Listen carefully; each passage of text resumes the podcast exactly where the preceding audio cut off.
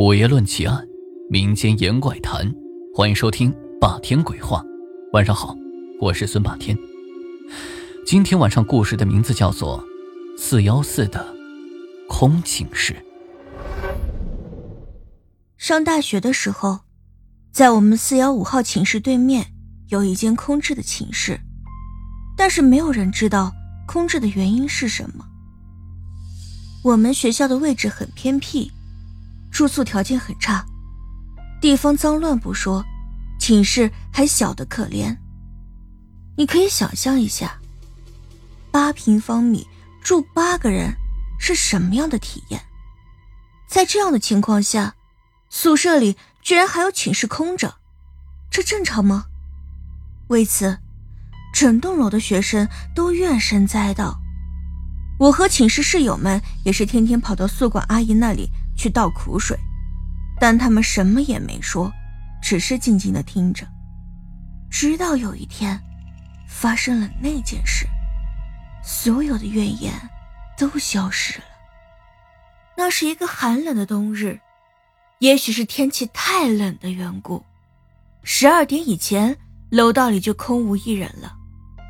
我也缩进被窝里，关掉灯，与室友们开启了卧谈会。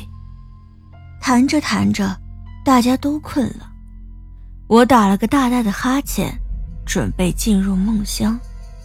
就在这时，门外响起了一阵脚步声，那脚步声很轻很缓慢，从楼道向这边走过来，越来越近。我也没在意，心想，可能是谁刚去上了厕所吧。不过往常去上厕所的同学，因为怕冷都跑得很快的，像今天这样慢慢腾腾的倒是不多见。不过管他的呢，人家是跑是走和我有什么关系？还是快点睡吧，免得明天早自习又要迟到。我这样想着，闭上了眼睛。突然，那脚步声停了，就停在我们寝室门外。不对，不是我的寝室，是对面四幺四的寝室。接着，外面响起了轻微的钥匙开锁的声音和关门声。想必是那人进了四幺四去了。这么晚了，会是谁？管理员阿姨吗？不，不可能。我住进来这么久，还没见她进去过。那么。难道是学校又安排什么人住进去了？太过分了！我怒火上涌。我们住宿条件这么差，这么拥挤，也不帮我们解决。现在倒让他一个人住一间寝室，太不把我们放在眼里了。我倒要看看，那是个什么样的人，能有什么能力独占一间寝室？我轻轻的从床上爬起来，打开门。只见四幺四的灯果然开着，只是在一个劲儿的闪，可能是接触不良的缘故吧。我上前敲了敲门，没有人回答；再敲了敲门，还是没有人回答。我火了，道：“有人在吗？请开一下门好吗？”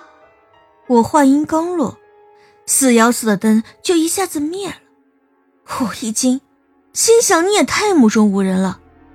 今晚太晚，闹起来怕不好看。等明天早上看我不好好教训。这样想着，我狠狠地瞪了四幺四一眼，转身回屋睡下了。第二天一大早，我就跑到管理室质问管理员阿姨。她听到了之后，脸色变得惨白，用惊恐的眼神死死盯着我：“你，你真的听到脚步声，看到四幺四的灯在闪？”是啊，怎么了？是不是在午夜十二点之后？是啊，不可能，这怎么可能？到底是怎么回事啊？好吧，我就告诉你，不过你听了可别害怕。四年前，四幺四住了八个女生，其中一个叫乔伊，不仅人长得漂亮。学习也很刻苦，每晚都过了十二点才从自习室回来。我见他这么努力，也就给他开了绿灯，让宿舍楼的门一直开到午夜十二点之后。那后来呢？乔伊他怎么了？死了，死了！我惊呼：“死了！”就在四年前的冬天，就像昨天那么冷，他也是十二点后才回来。那天四幺四的灯坏了，开关漏电，舍友们都忘了告诉他，他又有心脏病，一开灯心脏病就犯了，死的好惨。我到的时候，他的室友都昏过去了，他的眼睛瞪得好大，那灯啊就像这样一闪一闪。不！我惨呼一声。连滚带爬的逃了出去。从那以后，再也没有人吵着要住到四幺四去了。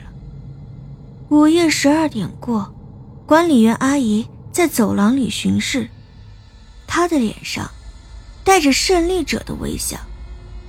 其实，四幺四里存放的是她的一些物品，那些东西来路不正，她不想让别人知道。就利用四年前的一场意外编了个天大的谎言。昨晚那脚步声是他发出来的，灯也是他打开的。他做的一切都是为了把吵着要住进四幺四的人吓跑。没想到进行的这么顺利，他得意的笑了。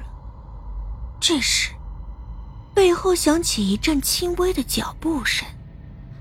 他一惊，转过头。却没有一个人影。谁？他问。没有人回答。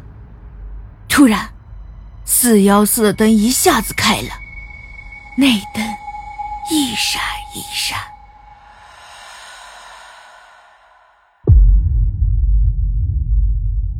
今天的故事就讲到这里，记得在右下角给霸天点一个赞，也欢迎订阅转发。当然，霸天也期待。能够看到你的评论，午夜论奇案，民间言怪谈，这里是霸天鬼话，我们下期见。